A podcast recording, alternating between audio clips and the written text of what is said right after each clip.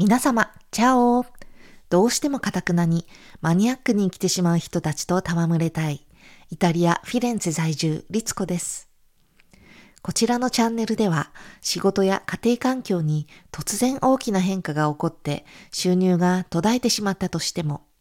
マニアックなあなたの希少性を活かして会社に雇われなくてもオンラインで自ら収入を得る術を身につけて超絶楽しい世界を生きるためのヒントをお届けしております。前回は決断が先ゲームの末、イタリア行き資金を実家に帰らず、東京にいながらにして貯められることになったミラクルについてお話しいたしました。私は住み込みベビーシッターをしながら、朝から夕方までの派遣のお仕事を見つけて、新しい職場に向かいました。そこはなんと、ラジオ体操を社員全員でしてから仕事が始まる会社でした。ラジオ体操なんて小学生以来だったのでかなり驚きました。こちらの会社は営業の若い女性を二人派遣で募集していたらしく、私と同時期にもう一人の女性が派遣されていたんですね。古風な会社の雰囲気に、オタクな会社からやってきた私はかなりビビりましたが、その同期の派遣社員の彼女がとっても面白い、ある意味ぶっ飛んだ感じのモデルのように美しい女性で、私たちは初日から意気投合して安心しました。明らかに私たち二人はこの会社で浮いておりましたが、この会社が派遣社員に求めたのは、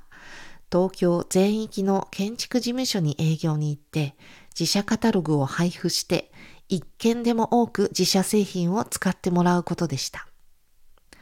私と同期の子は営業先を東京の区ごとに2つに分けて、私はチーズ屋さんの営業時代はミッドタウンからお台場、下北沢、田園調布まで回っていたので、あえて営業したことのない西東京を中心に回りました。東京の下町を歩き回るのはとっても楽しく、突然呼び鈴を鳴らして突撃営業に行くことも私は全く怖くないので、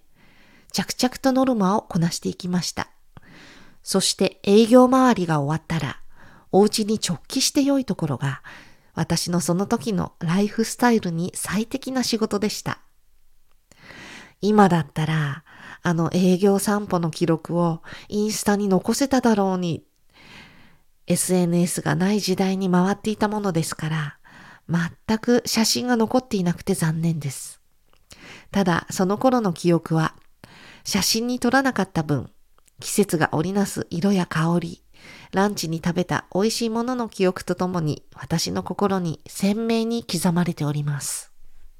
今思い返せば、あの古風な会社の重役さんたちは、若い女子派遣社員を期間限定で戦力的に使って、建築家の先生たちに強く印象づけたかったのだと思います。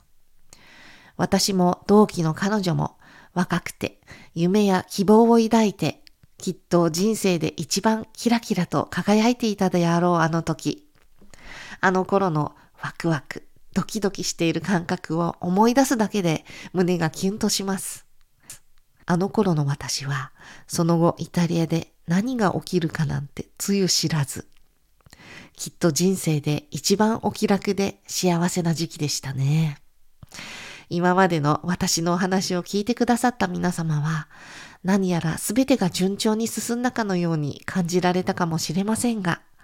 私が海外に行くと決めたのは、実は日本社会に溶け込めない自分にほとほと疲れてしまったことで、数ヶ月間心身の休養が必要になったことが原因でした。次回は私の日本での黒歴史についてお話しいたしますね。本日のお話はいかがでしたか？共感してくださった方は、ぜひフォロー、チャンネル登録、いいねボタンをどうぞよろしくお願いいたします。それでは皆様、次回またお会いしましょう。チャオチャオ。フィレンツェからリツコでした。